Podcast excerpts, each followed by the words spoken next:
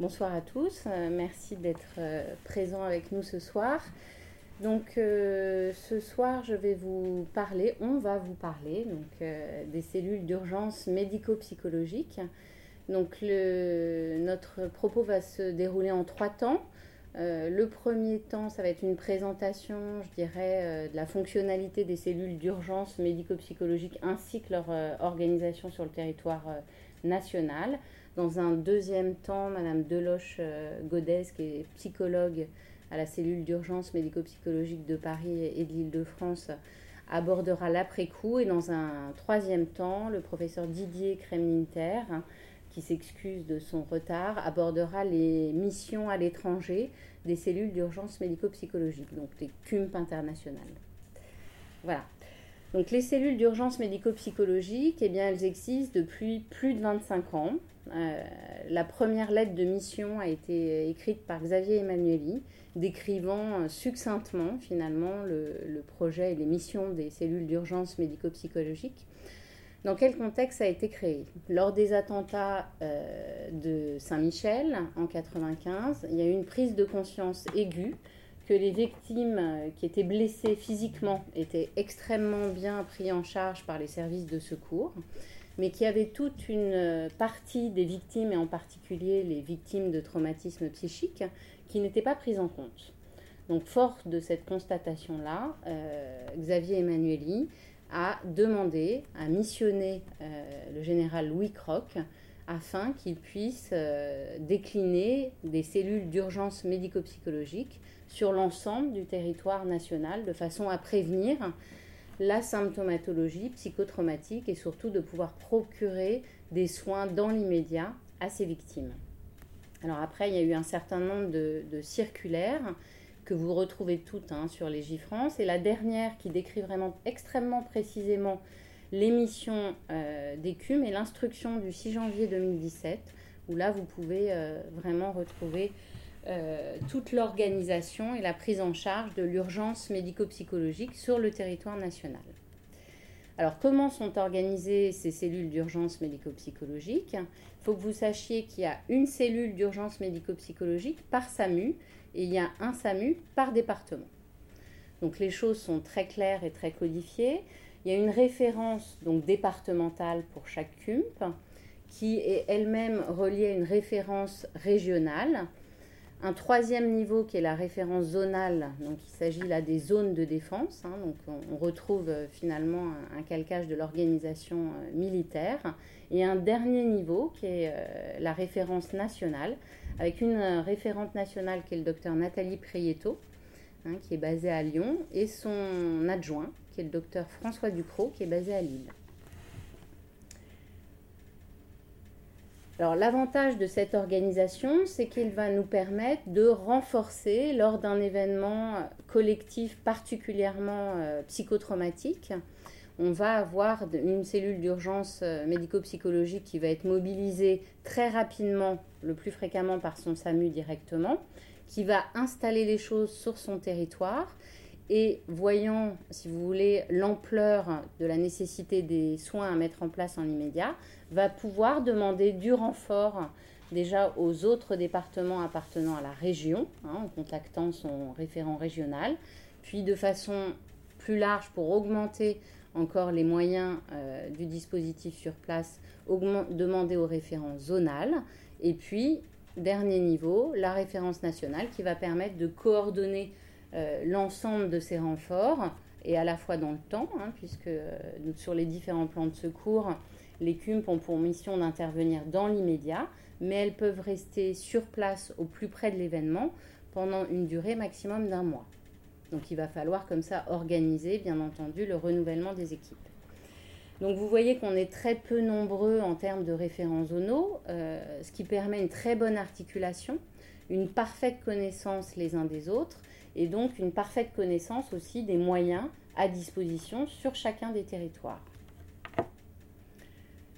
il y a un peu plus de régions, donc ça c'est la carte des nouvelles régions, donc avec un niveau euh, régional avec des personnes un peu plus nombreuses.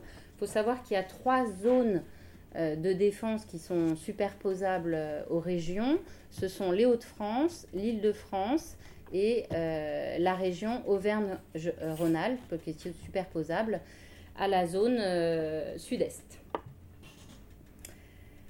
Alors finalement, quand et qui peut déclencher les cellules d'urgence médico-psychologique Le plus fréquemment, c'est directement le médecin régulateur du SAMU, ou plus exactement la personne qui va être sur place, qui va rendre compte donc de la situation avec une évaluation euh, d'emblée du nombre d'impliqués. Donc les impliqués, ce sont les potentiels blessés psychiques. Hein. Ça ne veut pas dire que quand on a assisté un événement à fort potentiel psychotraumatique, on va systématiquement présenter un état de stress aigu ou d'autres pathologies euh, de décompensation en lien avec ce psychotraumatisme. Mais il va identifier comme ça un groupe de personnes potentiellement à risque euh, de déclencher une symptomatologie psychotraumatique. À partir de là, il va joindre le médecin régulateur qui, lui, est au niveau du centre de régulation médicale, c'est là euh, où se situent les appels au 15, et à ce moment-là, il appelle le référent d'astreinte de la cellule d'urgence médico-psychologique. Il lui décrit la situation et il est décidé d'une intervention, soit en immédiat, soit en post-immédiat, ou d'une autre action, une régulation en fonction de l'événement qui est décrit.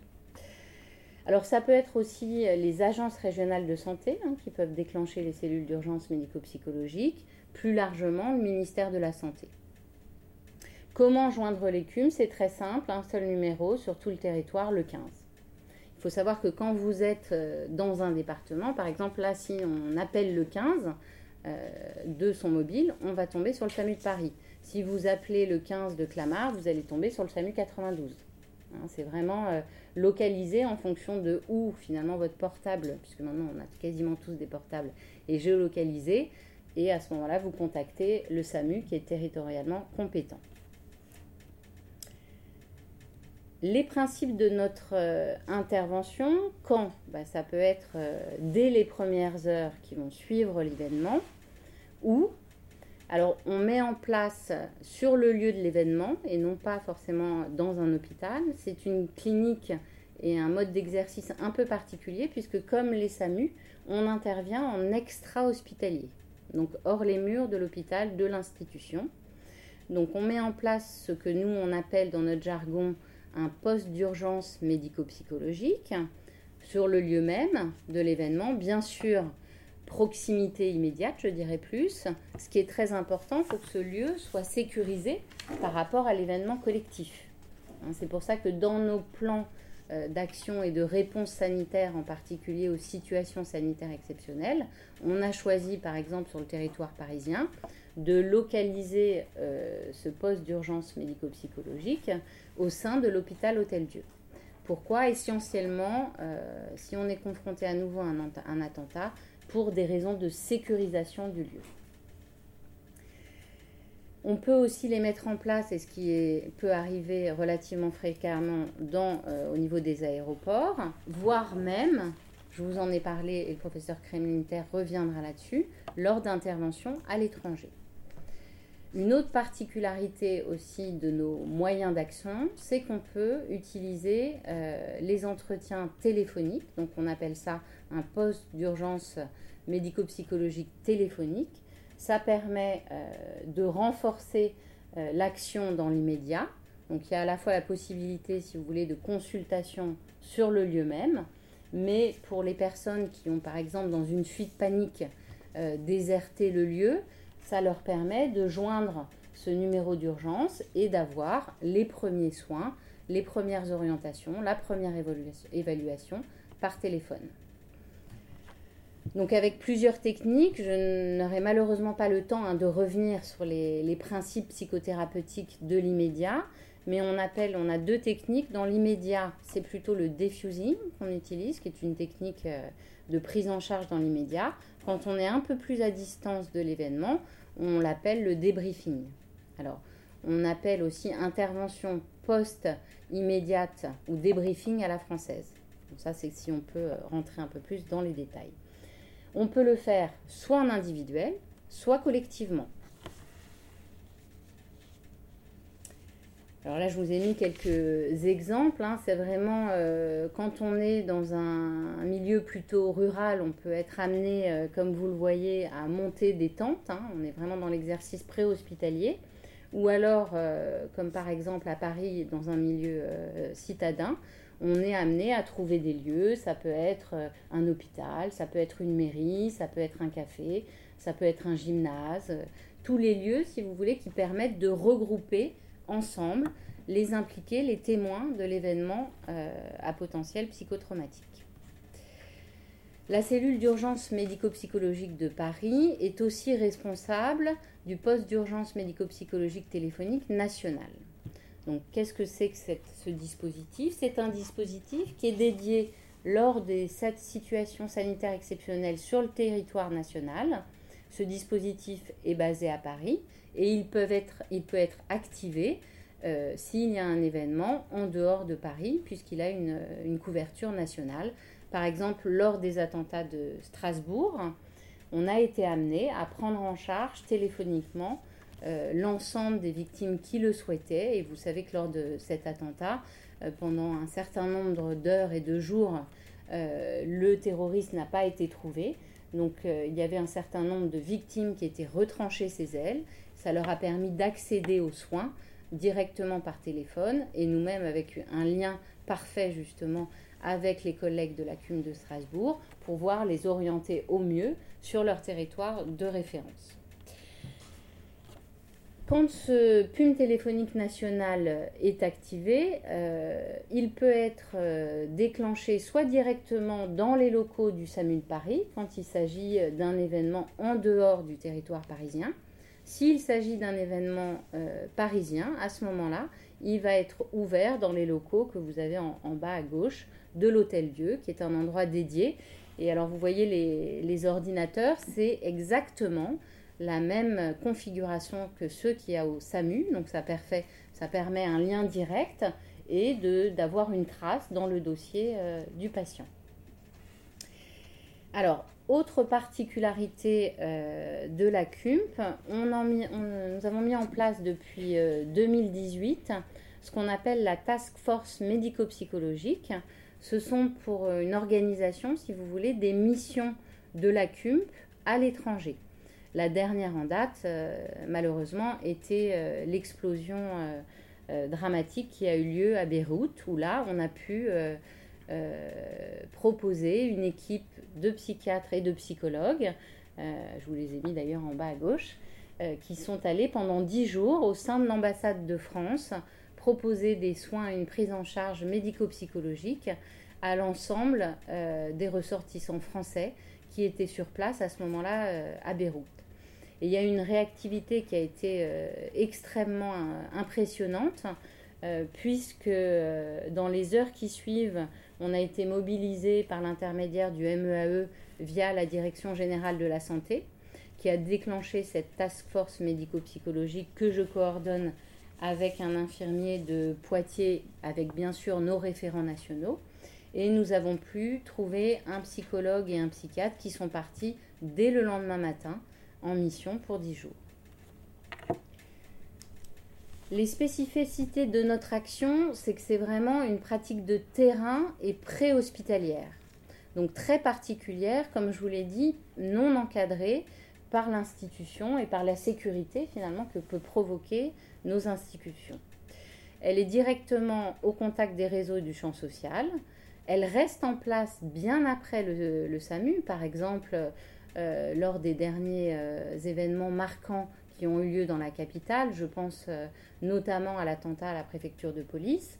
Le SAMU est intervenu dans les premières heures et très rapidement a évacué les blessés.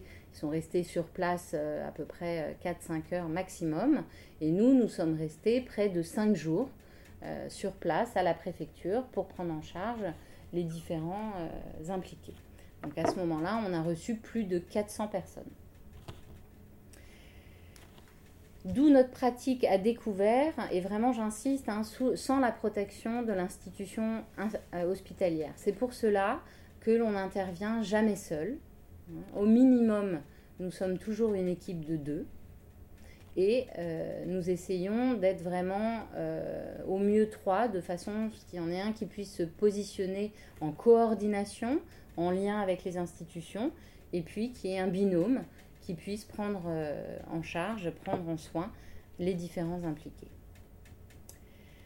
Alors pour résumer, vous l'avez compris, il y a une CUM par département regroupée en régions, en zones de défense avec une coordination régionale, zonale et nationale.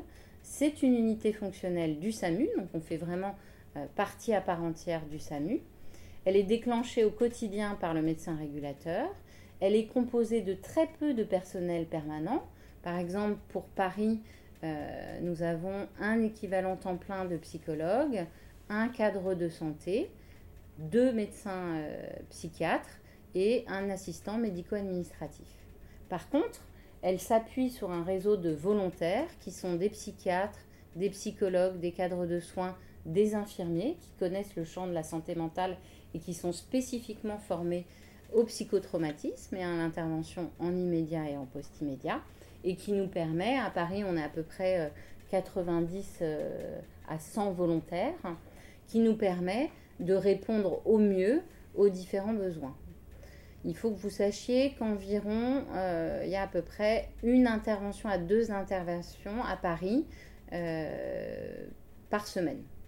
Sachant que notre quotidien, bien heureusement, euh, ne sont pas les attentats, les situations sanitaires exceptionnelles, mais par exemple les décès par suicide, par défenestration, euh, les, arrêts cardio-respiratoires dans une entreprise où les collègues euh, assistent au décès euh, de leurs collègues. Ça peut être aussi les accidents de la voie publique où il y a plusieurs témoins hein, d'un accident très brutal. Ce sont bien sûr, et on en a connu énormément en 2019, les explosions, les incendies, et puis bien sûr les situations sanitaires exceptionnelles. Alors un exemple récent d'intervention et un petit peu euh, je dirais, très particulier a été euh, celui de la crise euh, du Covid-19, que malheureusement nous connaissons encore, hein, puisque ce n'est pas terminé.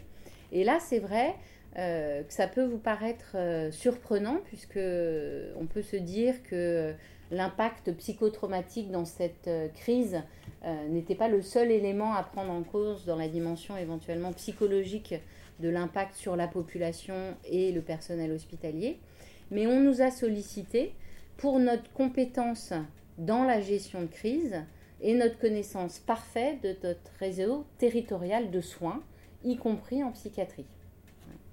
Ce qui nous a permis euh, de mettre en place euh, plusieurs dispositifs, et en particulier sur, euh, on a été missionné sur deux grands axes. Que vous connaissez peut-être, qui a été la prise en charge des personnels hospitaliers ainsi que des soignants au sens large et la prise en charge de la population générale. Alors il a fallu avoir, et très rapidement, une réflexion sur, avec les contraintes hein, qu'on connaît en particulier épidémiques, auxquelles on n'avait été jamais confronté jusqu'à présent, inventer, innover, et ça aussi ça fait partie de l'exercice euh, et des, qualités qu'on doit avoir quand on exerce dans une cellule d'urgence médico-psychologique, c'est notre capacité à s'adapter à l'événement auquel on est confronté. Donc ce qu'on a proposé en particulier sur la région de Paris et en Ile-de-France, ça a été euh, la mise en place finalement de ces dispositifs pour les personnels hospitaliers, y compris hein, les soignants de ville et les structures de ville avec la mise en place euh, euh, d'une ligne téléphonique qui a été basée sur le centre régional de psychotraumatisme de Paris Centre et Sud, qui est une structure finalement en réseau qui va permettre de proposer des consultations à la fois téléphoniques mais aussi en présentiel aux soignants, au personnel hospitalier qui habituellement, plus largement, peut prendre en charge l'ensemble des psychotraumatismes. Donc on s'est appuyé sur un, réseau finalement qui existait déjà hein, pour permettre de proposer ce, soin à cette population euh, spécifique.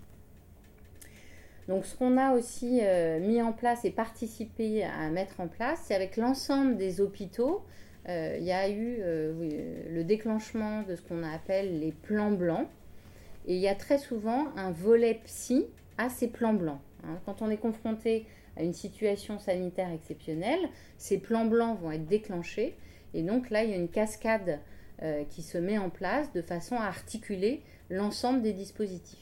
Donc on a coordonné euh, la mise en place de ces dispositifs et en particulier le dispositif qu'on a proposé au sein de, la PHP qui s'est décliné euh, en inversant de possibilités de prise en charge téléphonique mais qui s'adossait en plus avec des actions de proximité et de terrain où on a mis en place, quand on a pu, et au maximum de ce qu'on pouvait, des équipes mobiles d'intervention sur le terrain qui sont venus de façon euh, informelle auprès des équipes, en particulier des services qui prenaient en charge les patients atteints de Covid.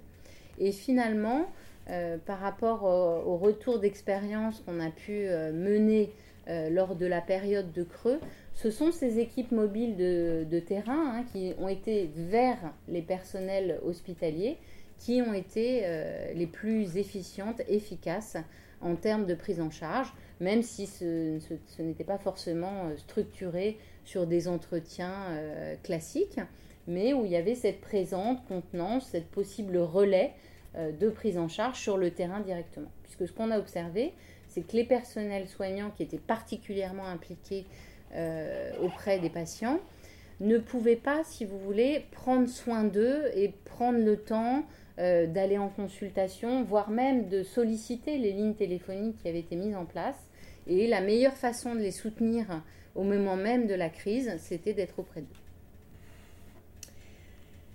En plus de ces dispositifs, on a mis en place pour l'ensemble des structures APHP un dispositif de crise H24 qui était adossé donc euh, à notre structure, permettant le déplacement sur site pour les équipes qui n'avaient pas la chance d'avoir euh, un psychologue du personnel qui pouvait se déplacer directement, de façon à ce qu'elles euh, aient pu avoir accès aussi à ces soins. Et, on a été, nous, particulièrement impliqués, donc bien sûr, euh, auprès de nos équipes du SAMU, mais surtout auprès de l'ensemble des hôpitaux euh, gériatriques et des EHPAD des territoires d'Île-de-France, où on a pu proposer non seulement des interventions sur place, mais aussi des interventions en distanciel par téléphone.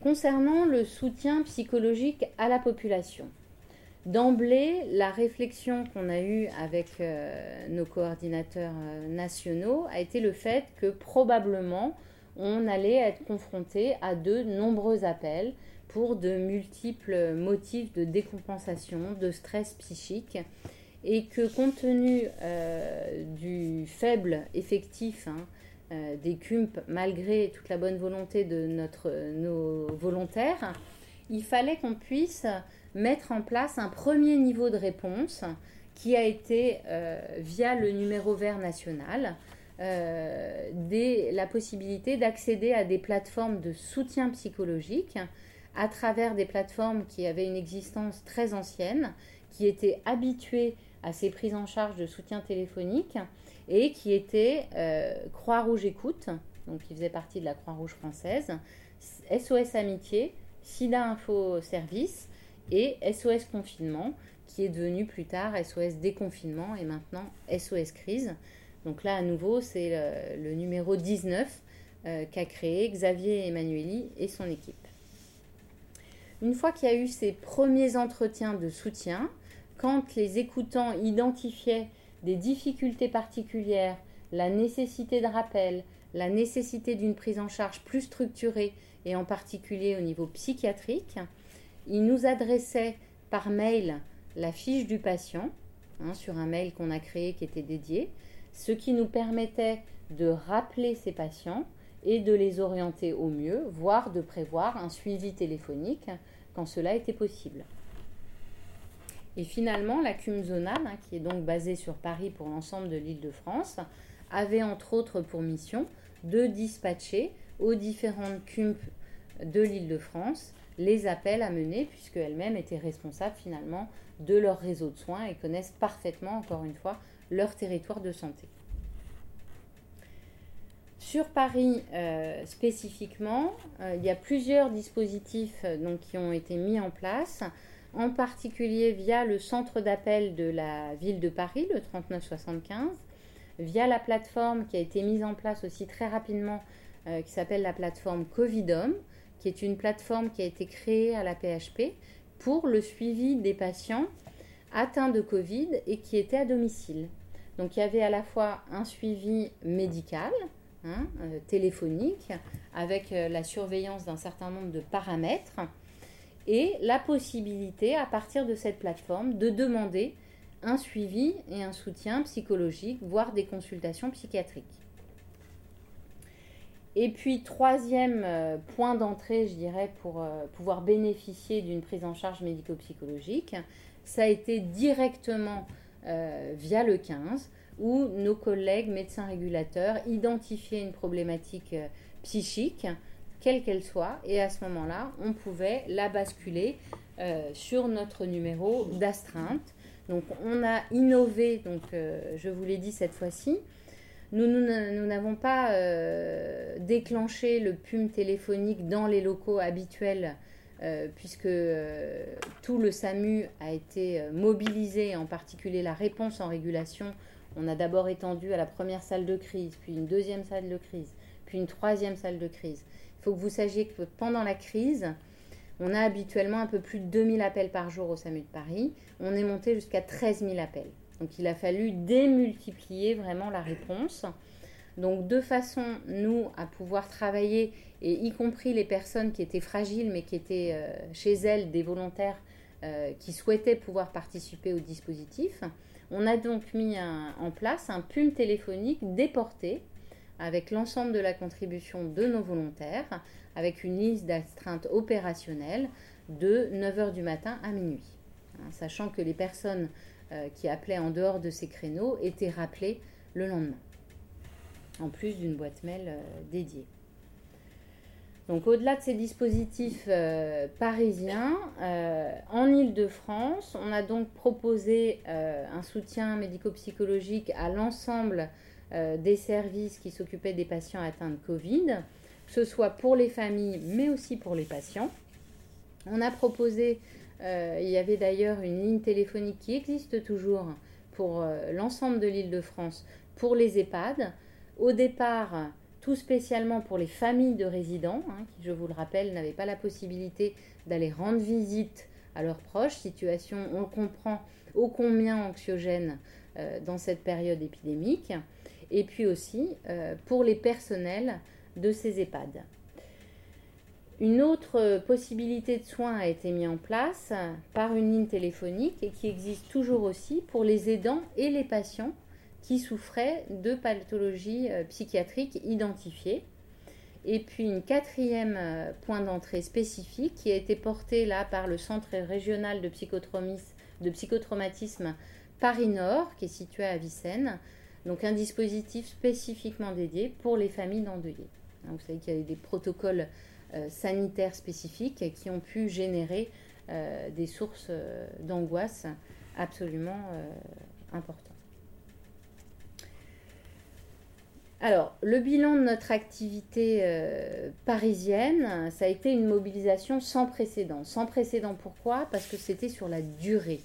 Hein. Habituellement, et vous l'avez compris, on intervient dans l'immédiat sur des périodes quand même relativement courtes, avec maximum des durées d'action de 4 semaines. Là, ce dispositif est resté pérenne pendant plus de 11 semaines, hein, ce qui est vraiment euh, historique. Donc il y a eu 75 euh, professionnels qui ont été euh, engagés sur ce dispositif, qui ont permis d'assurer 797 euh, rotations, hein, jusqu'à plus de 140 personnes impliquées dans, le dispositif, avec un nombre d'heures totales, ce qui correspond à peu près à 47 jours, 24 heures sur 24. Hein. donc par rapport à notre dimensionnement, c'est quelque chose vraiment de remarquable et d'ailleurs, j'en profite pour, remarquer, pour euh, remercier l'ensemble de nos volontaires et des professionnels de santé qui se sont portés euh, euh, volontaires au moment de cette, crise. Nous avons pu réaliser 17 groupes pour le personnel du SAMU et les hôpitaux gériatriques de la PHP, avec plus de 500 personnes qui ont pu être prises en charge. Et au total, plus de 1500 entretiens téléphoniques ont été réalisés par mon équipe au sein de la CUM de Paris. Voilà un petit peu euh, ce que je voulais vous dire par rapport à l'organisation de ces dispositifs et l'existence, l'historique de l'existence de ces cellules. Et puis euh, ce retour d'expérience qui m'a paru important de vous livrer euh, par rapport à, la crise Covid-19 que malheureusement qui se poursuit et auquel nous risquons d'être confrontés à nouveau.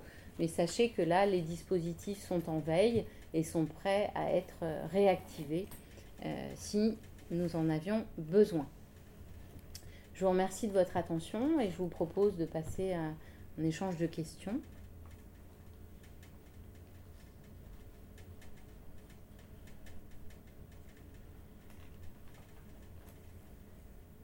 Si vous n'avez pas de questions, je vais laisser la parole à ma collègue.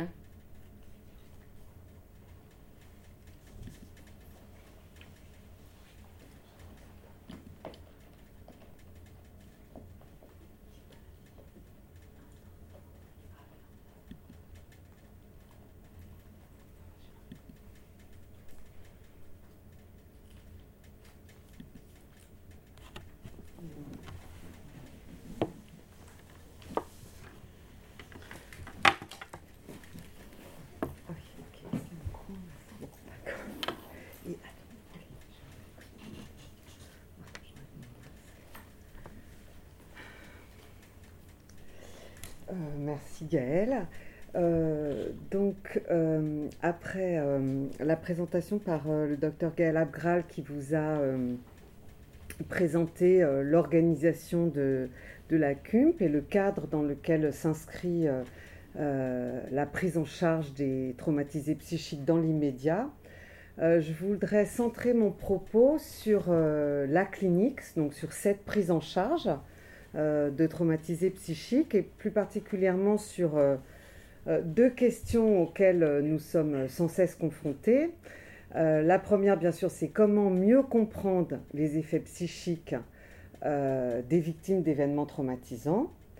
Et la deuxième, c'est comment mieux comprendre que ces effets puissent différer d'une personne à l'autre et est-ce qu'il serait possible d'anticiper la plus ou moins grande intensité de ces symptômes euh, pour euh, mieux prendre soin. Euh, en effet, c'est parfois surprenant, comme l'a dit Gaël Abgral, parfois certaines personnes ne présentent pas de symptômes marqués, alors qu'on aurait pu penser, compte tenu par exemple de là où elle se trouvait, qu'elle le ferait, et d'autres qui peuvent être plutôt un peu à la marge, à la périphérie de l'événement, vont en revanche être affectés de symptômes euh, marqués et persistants. Alors, à mon sens, mais là, bien sûr on pourra en discuter, la notion d'après-coup euh, permet d'apporter des éléments de réponse à ces deux questions. Alors, je reviendrai sur la notion d'après-coup. Disons une première définition sommaire, ce serait qu'en fait un trauma actuel vient réveiller après coup un trauma ancien. Et c'est pour ça que j'ai intitulé ma présentation Un trauma peut en cacher un autre ou comment comprendre l'après-coup pour mieux prendre soin. Parce que quand je dis pour mieux prendre soin, c'est parce que comme c'est des personnes qui parfois sont un peu à la marge de l'événement, on peut être euh, amené un peu à les négliger. Par exemple, c'est des personnes qui ne vont pas forcément être sur la scène de l'événement. Alors, avant de, avant de détailler ce concept d'après-coup, euh, je voudrais partir d'une vignette clinique parce que, me concernant, c'est la clinique qui m'a incité à m'intéresser à ce concept. Euh, c'est les effets, enfin c'est le constat que parfois bah, il y avait l'évocation d'un autre trauma et que faire le lien entre les deux traumas pouvait euh, avoir des effets apaisants. Alors cet exemple clinique est issu, disons, de plusieurs cas réels amendé pour des raisons de confidentialité et aussi pour des raisons de confidentialité. Je n'entrerai pas trop euh, dans les détails. Alors, pour essayer de vous restituer mon cheminement euh, et ma réflexion autour de cette notion, euh, c'est une vignette clinique qui est tirée de mes premières expériences à la CUMP. Donc c'est une femme qui vient donc au poste d'urgence médico-psychologique, au PUP. Maintenant vous comprenez ce que c'est après l'exposé de Gaël Abgral. Après l'événement, dans les derniers jours du PUP, parce qu'elle ne se sent pas, me dit-elle, légitime dans la mesure où euh, ce pump a été mis en place après une attaque qui a fait des morts et des blessés, mais cette personne n'était pas sur le lieu de l'attaque. Et c'est simplement son entourage qui l'incite, qui l'a incité à venir, parce que son entourage bah, constate qu'elle reste euh, très affectée par ce qu'elle a vu, puisqu'elle s'était proche de chez elle et disons alertée par les tirs. Elle est descendue et a vu la scène des morts euh, et des blessés. Et euh, donc l'entourage l'incite à venir parce qu'elle euh, elle ne cesse de pleurer. Et en effet, quand je la reçois et qu'elle commence son récit, en fait c'est un récit entrecoupé de pleurs. Le récit a même peine à se faire. Donc, euh, et, notamment en, essayant de décrire donc cette scène, et aussi elle me parle de sa porte qui aurait été fracturée par les forces de l'ordre qui auraient cherché les agresseurs, et qui est, aussi très affectée par cela. J'y reviendrai. Euh, alors, dans un premier temps, j'ai une attitude, on dirait un peu à la Winnicott, à répondre aux besoins primaires. Donc, je lui propose un mouchoir, je lui propose un verre d'eau. Mais en fait, les pleurs ne cessent pas. Et euh, je suis sensible à un décalage qui est euh, entre cette femme assez mûre, qui paraît assez solide, et des sanglots qui semblent des sanglots d'enfant et je lui demande euh, si elle n'a pas vécu un deuil récemment. En fait, maintenant, je dirais, est-ce que ça vous évoque quelque chose? Maintenant, je serais plus prudente, mais à l'époque, c'était mes premières prises en charge à la. Et là, elle me dit sans hésiter, elle me parle sans hésiter euh, du deuil d'un membre de sa fratrie, il y a des dizaines d'années, avec une amie, cette sœur, et qu'elle était elle-même sur la scène de l'événement. Et à l'évocation de ce deuil ancien, enfin de cette mort, de ce décès brutal euh, ancien, les pleurs cessent euh, assez vite et assez spectaculairement. Et elle part en me disant euh, qu'elle voudrait que la mairie enlève les fleurs qui, sont, qui ont été déposées sur le lieu de l'attaque parce que ça l'empêche de rentrer chez elle. Je reviendrai aussi sur, sur cette idée. Euh, donc, si vous voulez, ce qui m'a frappé dans cet exemple, euh, bah, c'est de voir en fait euh, que des affects liés à un événement passé étaient ravivés par un événement présent et que la personne, sans hésiter, allait vers cet événement. Vous voyez, j'ai pas eu beaucoup de... Et que c'est aussi l'effet apaisant de faire le lien. Euh, d'où les questions que je me suis posées après une série d'exemples cliniques euh, similaires. C'est ben, comment comprendre cet effet d'après-coup, c'est-à-dire comment comprendre que le coût d'un événement présent vienne réveiller euh, les affects d'un événement passé. Est-ce que paradoxalement, ça peut être un outil thérapeutique pour la CUM Je dis paradoxalement parce que on peut penser que quelqu'un qui vient nous voir parce qu'elle est affectée par un événement traumatisant présent, ce n'est peut-être pas bienvenu de l'inciter à se remémorer d'un trauma euh, passé. Est-ce que c'est pas un peu charger la barque euh, qui est déjà alourdie par, euh, par cet événement présent.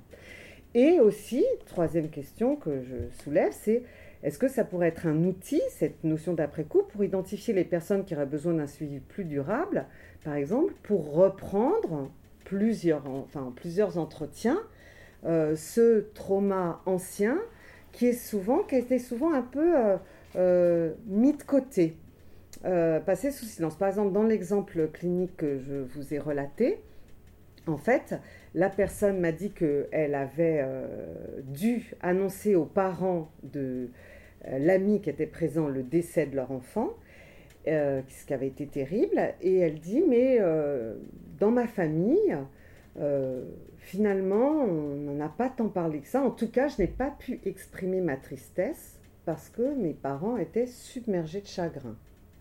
Donc c'est un peu la concernant, ça a été un peu passé euh, sous silence. Alors, qu'est-ce que c'est que cet euh, après-coup dont je vous parle?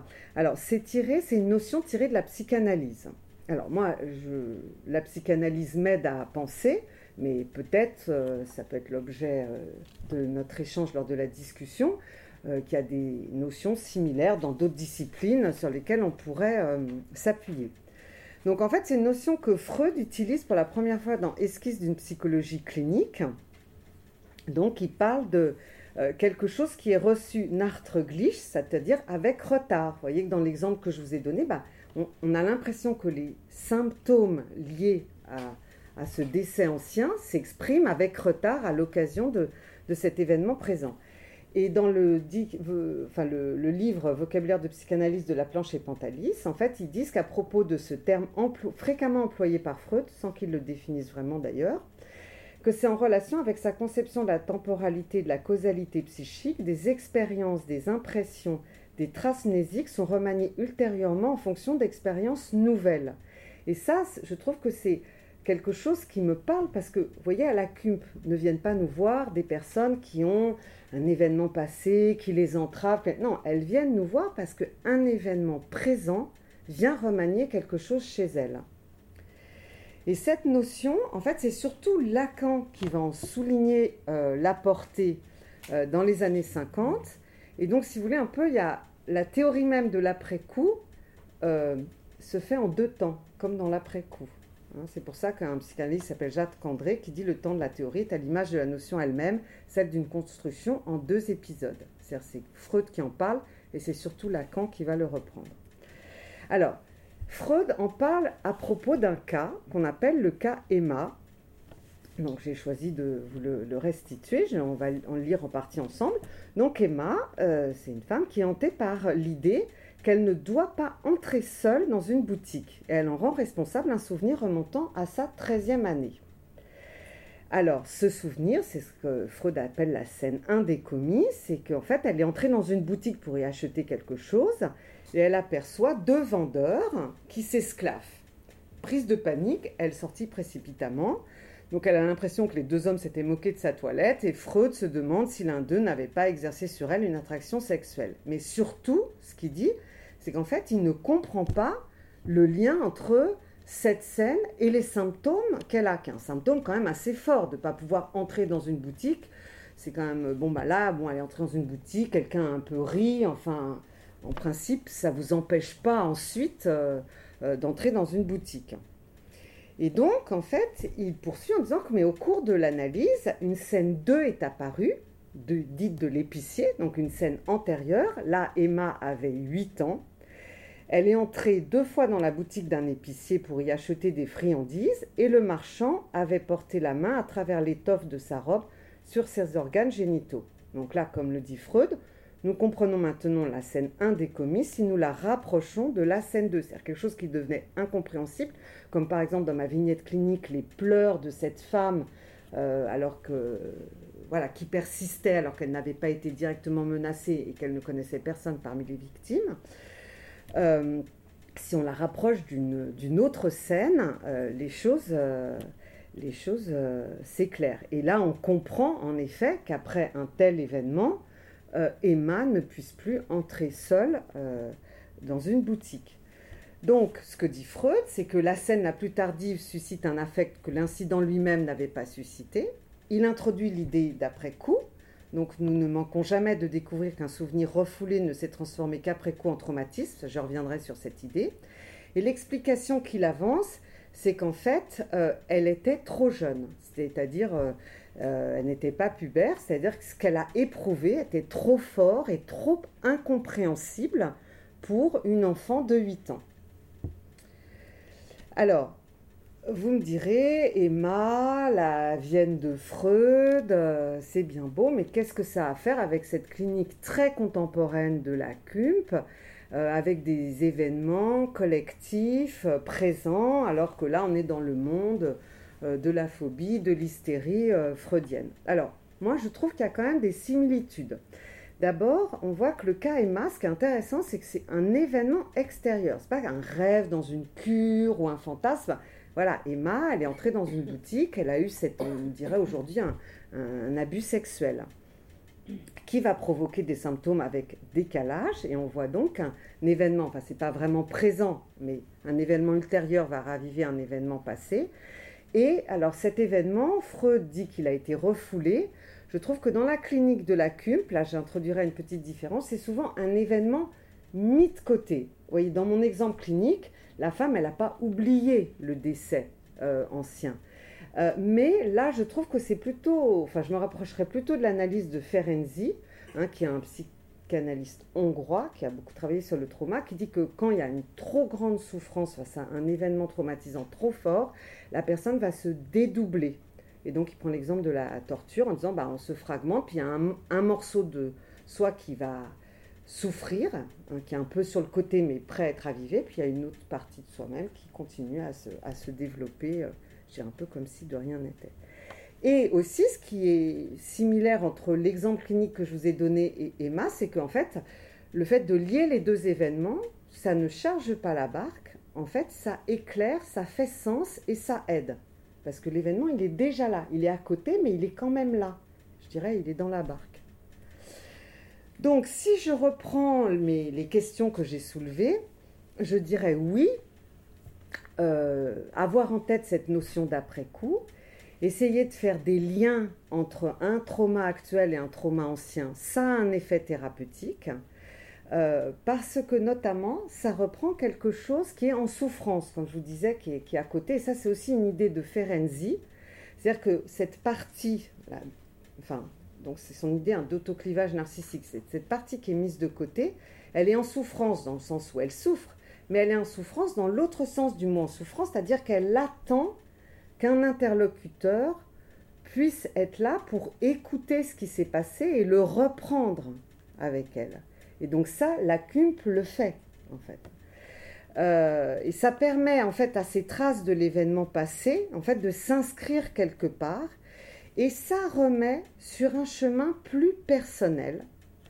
Euh, et ça, je trouve que c'est important parce que ça permet aussi de distancier un peu les victimes d'un événement extérieur collectif qui peut un peu les écraser. Vous voyez, on essaye de retrouver quelque chose, euh, euh, oui, de plus sur lequel peut-être ils retrouvent un peu prise et dont les sortir un peu d'une impuissance dans lesquelles les places, surtout les événements auxquels on fait face à la CUM, qui sont quand même des événements souvent majeurs.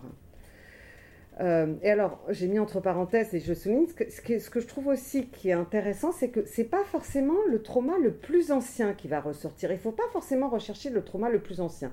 C'est le trauma, en fait, qui a été un peu mis de côté et que nous amène la personne, évidemment.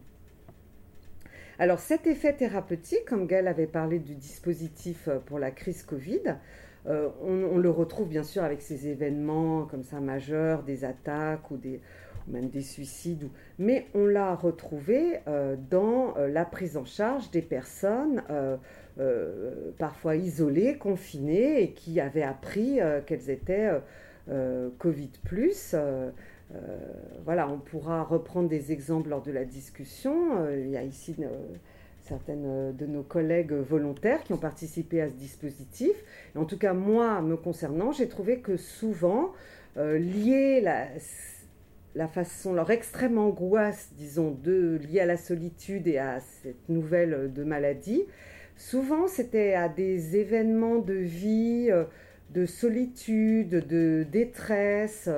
Euh, voilà, j'ai souvenir d'une femme avec un, un accouchement qui s'était très mal passé, donc elle avait été séparée de son enfant. Un homme euh, de, son divorce qui l'avait amené à perdre le lien avec ses enfants. voilà, donc c'est en tout cas c'est ce schéma de l'après-coup euh, a fonctionné euh, dans la prise en charge, euh, enfin dans les dispositifs Covid. Alors, est-ce que ça pourrait être même un effet préventif? Alors, là, ce que, je veux dire par là, c'est que si on reprend cette idée de Freud, que finalement il y a, un il y a souvent un trauma qui est tellement fort que finalement on est un peu obligé de, alors lui dit refouler ou le mettre de côté, il faut attendre un deuxième événement euh, un peu moins fort pour que les affects du premier événement puissent s'exprimer et qu'on puisse les reprendre. Finalement, nous, la CUMP, en étant présent, est-ce qu'on pourrait un peu prévenir ce mécanisme en deux temps. Prévenir, ça, veut dire, ce que je veux dire, c'est est-ce qu'on pourrait pas, voilà, éviter que l'événement soit trop mis de côté, et notamment parce que s'il est mis de côté, c'est bien sûr parce qu'il déclenche des affects trop forts, quand vous êtes jeune, ben aussi des affects impossibles à comprendre, mais aussi ce que nous dit Ferenczi, c'est souvent que c'est parce que l'autre, alors bon, l'objet en psychanalyse, enfin l'autre, n'est pas, euh, n'accueille pas ça. Et euh, il y, a une phrase qu'il dit dans, dans un, un livre qui s'appelle Le traumatisme, ils disent que souvent, il parle du trauma de l'enfant, les adultes réagissent par un silence de mort qui rend l'enfant aussi ignorant qu'il lui est demandé de l'être. Et d'ailleurs, Emma, elle n'est pas seulement jeune, elle est seule. Et d'ailleurs, son symptôme, c'est qu'elle ne peut pas entrer toute seule dans la boutique. Alors moi je dis, et si Emma avait vu la CUMP à 8 ans Est-ce qu'ensuite ça aurait fait après coup? Peut-être qu'elle aurait pu exprimer à un psy spécialiste des enfants euh, quelque chose de ce qu'elle a ressenti quand cet épicier a touché euh, ses organes génitaux. Et aussi, euh, quand on lit l'événement traumatisant, massif, à quelque chose d'un peu personnel, est-ce que, voilà, on n'évite pas un peu ce, système en deux temps en, en, faisant quelque chose de plus euh, appréhendable par la personne? Alors, cela dit, c'est ce concept de l'après-coup, c'est quand même quelque chose à manier, je dirais, avec prudence face aux personnes que nous recevons. Et en particulier, euh, il y a quelque chose qu'il faut éviter à tout prix, c'est euh, donner l'impression qu'on méconnaît l'événement actuel. Parce que ce qui, ce qui amène quand même les personnes, et la première chose qu'on doit prendre en compte, c'est l'événement actuel, les effets de cet événement actuel sur la personne. Alors, vous me direz, oui, bien sûr, c'est évident, mais moi, ce que j'ai noté me concernant, c'est que parfois, pour sortir de l'impuissance dans laquelle l'impuissance que ces personnes me transmettent, parce que les personnes se sont senties extrêmement impuissantes face à cet événement traumatisant. Eh bien, je peux avoir tendance à me dire, bon, bah maintenant, allez, on va chercher un peu s'il y a après coup, parce que je me, retrouve dans quelque chose où, ben, vous voyez, je suis dans une recherche plus active. Donc, bon, enfin, maintenant je le sais, donc j'y fais attention, mais c'est vrai que c'est quelque chose, il n'est pas question de donner le sentiment de méconnaître l'événement actuel. Alors, il y a quelque chose qui, je trouve, mais sur la voie d'un après-coup ou pas, c'est que souvent, en tout cas moi j'ai constaté ça, c'est qu'il y a des étrangetés. Euh, dans le récit, il y a quelque chose en fait qui me paraît bizarre ou que je ne comprends pas bien. Dans la vignette clinique que je vous ai donnée, c'est par exemple la porte. En fait, je n'ai pas compris. D'abord, c'était sur le même plan que ces morts, ces blessés. La personne dit oui, euh, ma porte a été euh, effracté, euh, tiens, bon, enfin, avec des pleurs. Et ensuite, quand elle a fait le lien avec ce deuil ancien et qu'elle a expliqué qu'elle avait dû annoncer aux parents de l'ami qui était présent la mort de leur enfant, alors là, j'ai eu l'image, en fait, de quelqu'un qui allait sonner à une porte qui allait donner lieu à une nouvelle effractante. Et c'est vrai que, bon, après, j'ai eu d'autres. Euh, mais souvent, voilà, en tout cas, quand il y a quelque chose comme ça qui me paraît un peu étrange, je le garde en tête. Je n'en parle pas tout de suite, mais je le garde en tête en me disant attention, c'est peut-être l'indice d'un après-coup. Et euh, évidemment, euh, même si on, repère donc un après-coup et qu'un événement ancien vient s'exprimer à travers cet événement nouveau, disons que je trouve que faire le lien dans un premier temps, suffit. Il faut faire être très prudent. Hein. Ça, c'est un livre que j'ai lu l'année dernière euh, de Rachel Rosenblum, Mourir d'écrire, ou Mourir de dire d'ailleurs. Euh, en fait, alors c'est à propos de survivants de la Shoah, donc c'est un petit peu différent, mais enfin, elle euh, donne l'exemple de cure où peut-être bon, bah, le psychanalyste a voulu aller un petit peu vite ou trop interpréter, et ça s'est très mal terminé. Euh, donc là, si vous voulez, ce que je pense, c'est que c'est faut juste faire le lien qui est clair. Il n'est pas question d'interpréter. Et souvent, moi, je, je reprends, je, je, reprends, enfin au sens propre, je reprends les mots de la personne mais je, ne vais pas me lancer dans des interprétations hâtives. Et de façon générale, et j'en viens à ma conclusion, je dirais que c'est évidemment très important dans notre clinique euh, et je reprends une idée de Winnicott euh, que je trouve très juste, c'est d'aller à petite dose. Hein, C'est-à-dire il y a un espèce de déferlement du, voilà, du trauma et que voilà, c'est important de, euh, voilà, de faire preuve de tact. et que penser en termes d'après-coup, ce que je trouve quand même important de ne pas négliger cette notion, même s'il faut l'utiliser avec prudence, c'est que ça, euh, souvent, ça, remet quand même quelque chose en mouvement. C'est important quand on sait que le trauma peut sidérer ou, comme on a vu, mettre de côté, qu'il y a une partie de soi qui est quand même en souffrance. Et là, je voudrais revenir sur la fin de ma vignette clinique, c'est-à-dire la personne, donc après avoir évoqué ce deuil ancien, va dire euh, voilà, j'aimerais bien que la mairie enlève ces fleurs euh, euh, qui sont sur le trottoir et qui m'empêchent de rentrer chez moi. Et donc moi j'ai pensé évidemment à des fleurs funèbres de ce deuil qui était resté là pendant des décennies et qui l'empêchait quelque part d'avoir un cheminement propre, de rentrer chez elle. Voilà, je, vous remercie de votre attention et je suis à votre disposition pour euh, des questions ou si vous voulez que je reprenne euh, euh, quelque chose que j'aurais évoqué trop rapidement. Oui Oui, alors là, je vais me présenter. Je m'appelle Jérôme André. je travaille au pôle sûreté la Sorbonne, Sorbonne Nouvelle, voilà, qui est Sorbonne Nouvelle qui était anciennement Paris 3, qui est devenue Sorbonne Nouvelle. Et donc, je suis venu notamment aussi pour relever le lien de votre action que je, reporterai auprès du, service secourisme de la Sorbonne.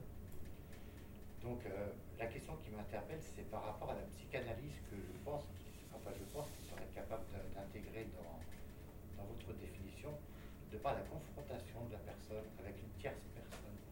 Et la question que je me pose, c'est quelle serait la tierce personne, tout simplement, quel serait ou l'élément, euh, somme toute positif pour la mener à, rétablir un équilibre en elle? La tierce, tierce, personne, Dans la psychanalyse, euh, j'ai appris tout récemment qu'effectivement, il y a confrontation avec, euh, avec un membre de la famille ou euh, une personne, personne X pouvant aider la personne psychanalysée à faire ressortir, à faire rejaillir ce, qu'elle qu'elle a en elle. Moi, je me trompe, moi, c'est assez Enfin, en tout cas, si vous, je sais pas, euh, je, ne suis pas sûre de, bien comprendre la question, mais je suis, en tout cas, nous, quand on prend en charge les personnes, j'ai envie de dire, c'était pas forcément nécessaire qu'une autre personne soit là. Le patient va nous l'amener. Vous voyez, là, par exemple, dans la vignette clinique que je vous ai donnée, bah, le patient amène la personne proche décédée, amène les parents qui n'ont pas su euh, euh, écouter sa, souffrance. Et ce qui est vrai, c'est que nous, en fait, c'est très important que le récit se fasse en présence d'un autre. C'est-à-dire que euh, nous, on va être... Euh, bah, on va être l'inverse de ces adultes dont parle Ferenczi qui demandent à l'enfant d'être bien ignorant de ce qui s'est passé parce que ils n'ont pas envie d'en parler.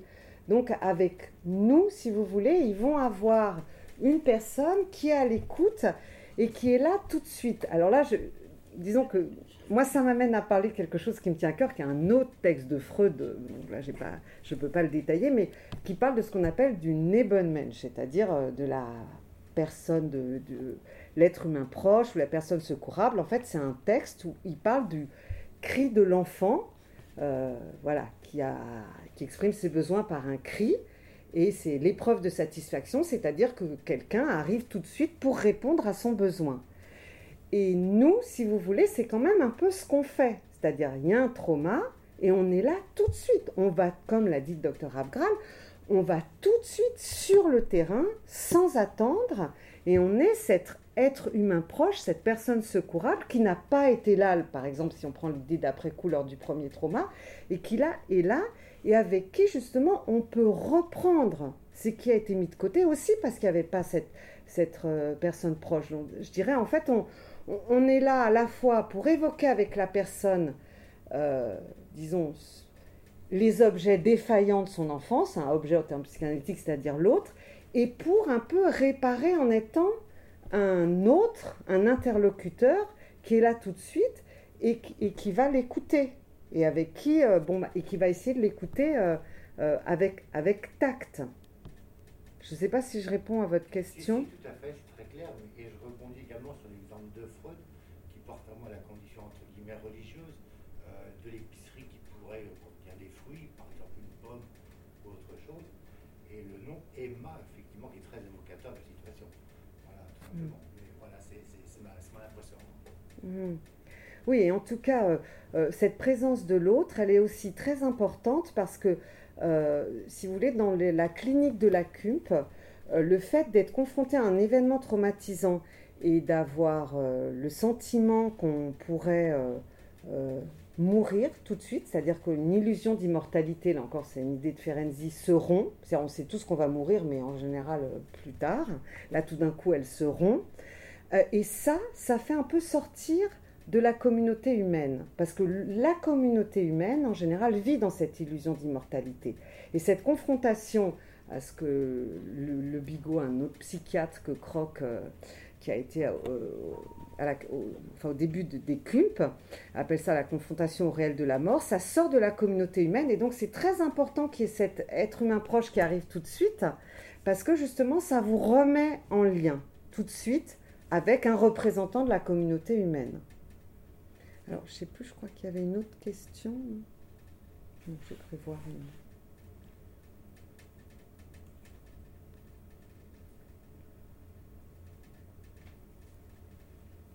Oui. Oui, donc euh, bah, merci déjà à vous deux pour euh, votre intervention. Euh, je trouve le cas de, Emma dans la clinique du trauma tout à fait intéressante et, vous abordez la notion du, clivage qu'on pourrait peut-être en parler concernant les adultes. concernant Emma à 8 ans, mm. qui doit être période de, latence. Euh, est-ce qu'on pourrait est-ce qu'on peut aussi euh, parler de, clivage ou de, pensée avanciale cas de, l'adulte qui subit un, viol Et on voit bien euh, que l'expérience de 13 ans est une sorte de réactivation, en tout cas du lien qu'elle peut faire avec l'expérience qu'elle avait à, 8 mm. ans. En revanche, dans le, dans le cas de, votre patiente, euh, au niveau des, images, des représentations, des, symboles, euh, avec toutes les matières que vous nous avez mm. amenées, j'arrive pas à, voir ce qui, a ce pu amener la, patiente euh, à, mm. déplacer c'est qu'en fait, elle était, euh, je n'ai pas voulu donner trop de détails, mais elle était là sur le lieu de la scène euh, du décès euh, brutal. Et donc, elle a vu les corps meurtris des deux personnes. Donc, il y a eu ça qui lui a rappelé. Et il y a quelque chose qui, un peu comme dans Emma, n'a pas pu s'exprimer du fait de l'attitude de l'entourage. elle a eu à la fois ces, images de pas sa présence sur le lieu, euh, et donc aussi peut-être la peur euh, de mourir elle-même. Euh, et ensuite un affect qui est resté un petit peu coincé à la fois parce qu'il était très fort, un peu comme dans Emma, trop fort pour être élaboré, mais aussi, et c'est là où je fais appel à Ferenczi, parce que l'entourage n'était pas réceptif à l'expression de, de, cet affect. C'est-à-dire, vous voyez, il y, a, il y a à la fois les deux, en fait. C'est quelque chose qui ne peut pas s'exprimer. Freud nous dit parce que c'est trop fort et incompréhensible. Et Ferenczi, enfin je simplifie, hein, mais disons en tout cas moi, voilà comment je vois, parce qu'à la fois c'est trop fort et parce qu'il n'y a personne pour l'accueillir. Et la brutalité du décès de son ami, mm. euh, c'est les conditions dans lesquelles, euh, euh, vis-à-vis de l'entourage, ou c'est les conditions répétitions du décès qui ont été brutaux eh ben, c'est en tout cas, on retrouve une des caractéristiques premières du trauma, c'est l'inattendu. C'est-à-dire donc que les deux, tout le monde était jeune, et voilà, il y a eu un décès qui était complètement inattendu et qui a été vraiment euh, ben, inattendu de par la jeunesse de la personne et inattendu, c'était un accident et donc c'était complètement inattendu. Donc le psychisme ne peut pas se préparer et donc on a cette euh, effraction traumatique euh, possible.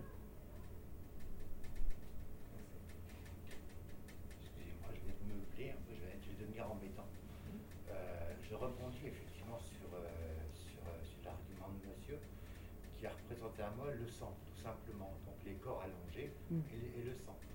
Et euh, ça m'a fait penser à un test de Rorschach que j'ai effectué, je sais plus pour X raison, il y, a, il, y a, il y a quelques années. Et de fait, de fait, le fait de voir le sang, je me suis dit, mais c'est juste trop flagrant de voir sur le test que je l'ai complètement ignoré. Alors, effectivement, à la suite, c'était une petite jeune étudiante qui m'a dit, est-ce que vous avez des tendances à bien les couteaux dans les mains, je ne sais quoi. Alors j'ai fait comprendre que non, mais j'étais très gêné quand même.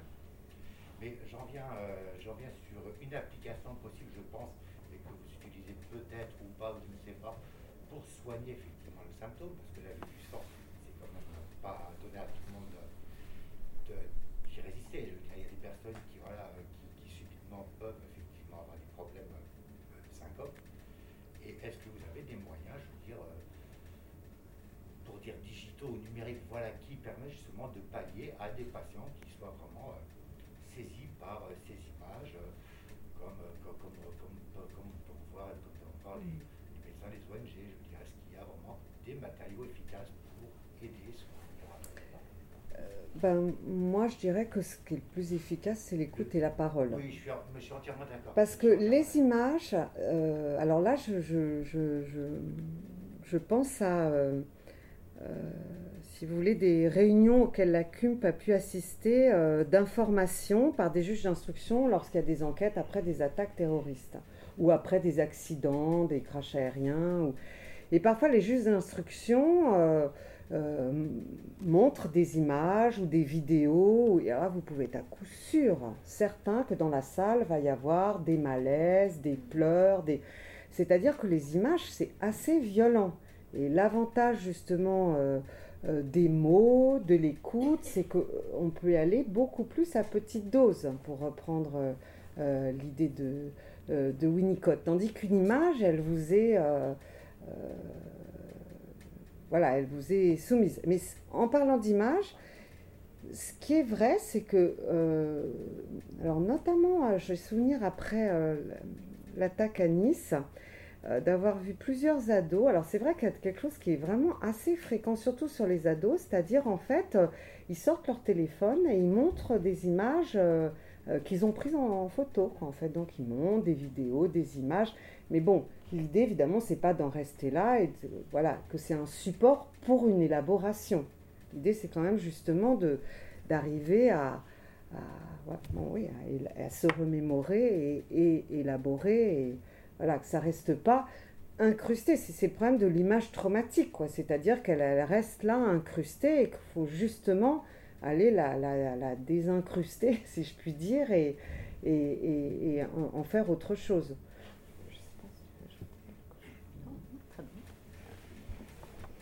Parce que l'effraction traumatique, là encore, si on reprend par exemple l'analyse de François Le Bigot, hein, qui est un des, psychiatres militaires qui, avec Louis Croc, était là au début des CUMP, lui, ce qu'il dit, c'est que donc il y a un inattendu qui fait une effraction traumatique, c'est-à-dire qui perce le par-excitation, c'est une espèce d'image que le psychisme est entouré d'un par-excitation.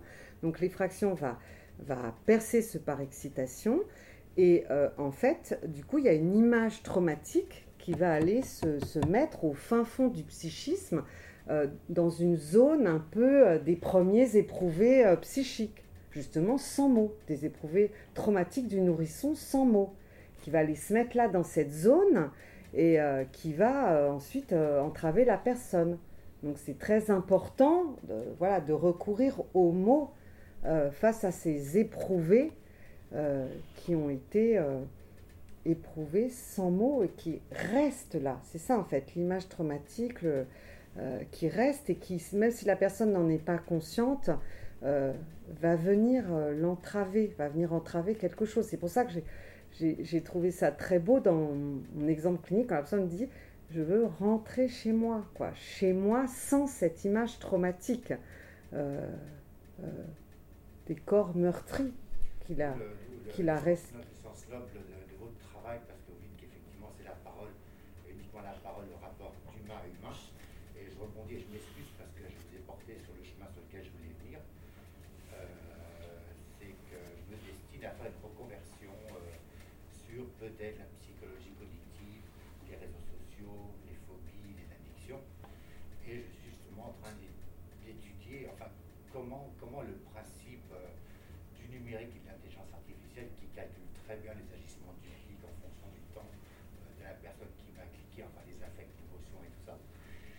Et euh, je me dis que forcément, il faut que le dialogue puisse suivre. Voilà. Il faut que le dialogue d'humain à humain face à ce qui, ce qui attend enfin, véritablement.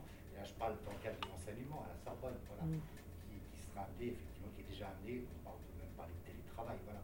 Le rapport, c'est l'écran, et il faut que la parole reste, mais ça sera très compliqué, voilà, donc, euh, et, et j'espère, voilà, qu'il y aura des solutions pour que le rapport humain perdure, voilà, qui garde ses, sa noblesse, voilà, tout en, tout en disant, voilà, c'est, voilà, c'est, mm. compliqué, mais voilà. Donc, effectivement, euh, je me penche sur, euh, sur ce travail-là que, que je vais essayer de, voilà, d'élaborer avec le Mm. plus de, plus de compréhension possible pour apporter des éléments aux personnes voilà, qui en ont besoin. Voilà. Oui, excusez-moi, on voit déjà avec le, le confinement le, la problématique du, du, de la non-relation, en fait, du manque de relation humain. Donc déjà, euh, il y a eu des études euh, qui sont en train de se faire et, et faites par rapport à, à cette manière de, d'être sans relation. En fait, Mm. d'être, euh, quand on est confiné, plus droit de sortir, plus droit de voir les uns les autres, avec beaucoup de protection, etc., des distances. Et ça, je pense que c'est vrai qu'il faut le porter euh, très haut et fort et, et jusqu'au bout, que sans relation humaine, euh, bah, le- l'humain euh, décline, tout simplement. Oui, Comme le monde d'ailleurs euh, des nourrissons là, euh, euh, de l'Est qui n'ont pas été, euh, vous avez vu cette expérience, des nourrissons qui n'ont pas été portés dans un, un hospice euh, où ils avaient été recueillis sur parents et ils n'ont pas été soignés, portés parce qu'il y avait un nombre insuffisant et que à cette époque on ne savait pas le faire, on ne savait pas qu'il fallait le faire et donc ils, ont, ils sont tous devenus fous ou ils sont morts euh, très rapidement avec des gros handicaps psychiques, etc. Des- donc euh, voilà, c'est vrai que le rapport humain est essentiel et nous, euh, notre profession, je suis psychologue, pardon, euh, elle aussi le porte euh, haut et fort euh, parce que c'est c'est incontournable. Tant qu'on n'est pas encore des cybo- cy- cyborgs, si je peux Mm. dire. Ouais. J'a- J'ajoute euh, que les, les jeunes, euh, les jeunes principalement qui, qui- qui me touchent particulièrement sur, sur les réseaux, ont évolué. Je pense que l'être humain a évolué dans le sens où il s'est adapté. C'est d'autant plus difficile parce que les symptômes sont encore plus profonds et peut-être euh, le remède il existe encore. Donc euh, ça va être encore plus compliqué. En tout cas, sur l'humain, c'est vrai que dans la clinique de la CUMP, on voit que d'arriver euh, en immédiat sur le terrain, euh, euh, déjà d'être présent pour recueillir un récit si la personne le souhaite, évidemment, on, ne- force pas le, récit. C'est vrai qu'on voit que ça peut avoir un effet apaisant assez important. C'est à la fois une, cl- la- cette clinique du trauma, de l'immédiat, c'est à la fois une clinique assez éprouvante parce que c'est quand même des événements très forts, mais c'est aussi une clinique euh, gratifiante parce que on voit euh, les effets apaisants euh, de, de- de cette rencontre qu'on permet tout de suite après l'événement. Et c'est apaisant pour les deux en plus, c'est ça qui est bien. Oui. Je euh, justement, euh, par rapport à, à ce contexte de, de Covid, euh, à part le fait d'avoir pu être confronté à la mort ou de l'avoir envisagé Mm. ou euh, imaginé par personne interposée, est-ce que, c'est-à-dire, voilà, d'un patient qui n'aurait pas été euh, d'une manière ou d'une autre euh, à la, mort, mais qui, au niveau des symptômes, se rapprocherait justement plus de la, de la clinique du trauma. Parce que, en fait, j'ai lu un article d'un centre, en tout cas en psychiatrie, et, le, médecin psychiatre faisait une alerte en disant qu'il avait trois fois plus de consultations avec des personnes qui se présentaient, qui n'avaient pas forcément, qui n'avaient pas mm. l'habitude de se présenter et qui présentaient des, symptômes. alors lui, il le disait dans le spectre, on va dire, de la, de la psychose, quoi. Mais mm. j'ai pas pu m'empêcher de faire le, lien avec, avec ce qui peut se produire dans, mm. dans le cas d'une personne traumatisée. Euh, alors, après, peut-être je passerai la parole à mes collègues, enfin, qui ont participé au dispositif Covid. Euh, c'est vrai que moi, ce que j'ai pu constater, c'est que euh, il m'est arrivé de prendre en charge des personnes, en fait, qui avaient fait plusieurs tests, qui avaient été négatifs, mais qui avaient l'impression que enfin je pense à une personne en particulier, euh, qu'elle était malade et qu'elle pouvait mourir. Et en fait, là encore, il y avait cette idée un peu d'après-coup, c'est-à-dire qu'on a pu voir ensemble que ça faisait écho à euh, autre chose. Par exemple, donc je vous avais dit, il y avait eu euh, un, accouchement très difficile où elle avait... En fait, on l'avait un peu laissée de côté donc elle avait dû dire à plusieurs personnes, vous voyez, il y avait plusieurs tests, elle avait appelé plusieurs fois, elle avait plusieurs interlocuteurs. On avait un peu méconnu ce qu'elle euh, ressentait, ou c'était très mal passé. Euh, euh, je me rappelle plus, je crois qu'elle a eu, oui, peur de mourir, séparée de son enfant. voilà, donc il arrivait aussi que via nos dispositifs, on soit amené à prendre en charge des personnes euh, qui avaient cette angoisse sans, sans être Covid+. Bon, bien sûr, la plupart, quand même, ils étaient testés positifs. Mais parce que, en fait, ce que vous avez expliqué le docteur Abral, c'est que euh, y a, parfois, c'est des personnes qui appelaient le SAMU très angoissées. Et pour ne pas, euh, voilà, pour que le SAMU puisse se concentrer sur les personnes aux symptômes physiques avérés, en fait, quand c'était vraiment surtout de l'angoisse psychique, euh, du coup, les, appels basculaient vers euh, nos dispositifs. Donc ça pouvait être de l'angoisse liée en effet à un test positif, mais parfois euh, ça pouvait être voilà une angoisse.